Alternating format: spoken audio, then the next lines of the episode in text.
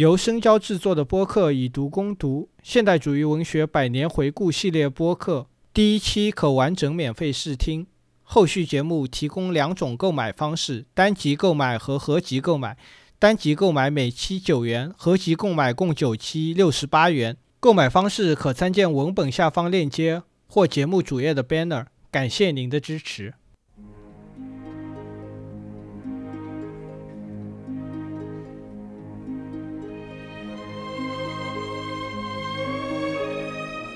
普鲁斯特他一直在想的就是主动遗忘和被动遗忘等等等等这些问题。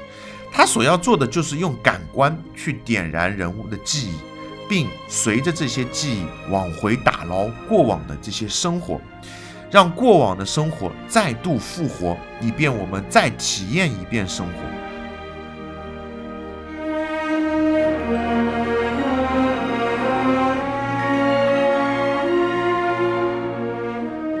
普鲁斯特，一个法国作家，一个彻头彻尾的失败者，从来没有一份真正的工作，经历的只是得不到回报的单相思，还是一个同性恋。他花了二十年写一本书，几乎没人读，但他可能是莎士比亚之后最伟大的那个作家。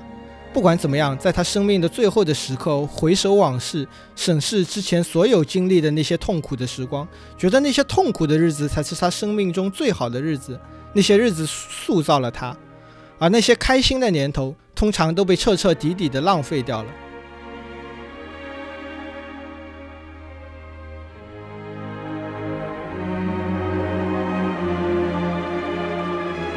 因为我不觉得赋予疾病、贫穷以浪漫是一个作家成功的必然出路。天才受苦在艺术上的自我献祭。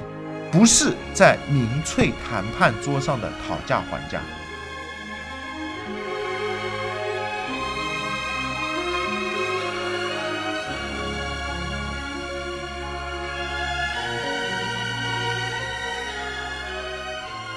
大家好，欢迎来到由深交制作的播客《以读攻读：现代主义文学百年回顾》系列。我是黄泽成。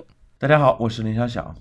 那在上一期节目里呢，我们是给大家介绍了普鲁斯特的人生以及他所生活的那个美好的年代。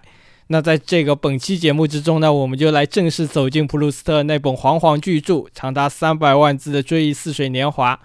就这个俗话说得好，我也要搬出这个俗话来了：这个生命太短，普鲁斯特太过漫长。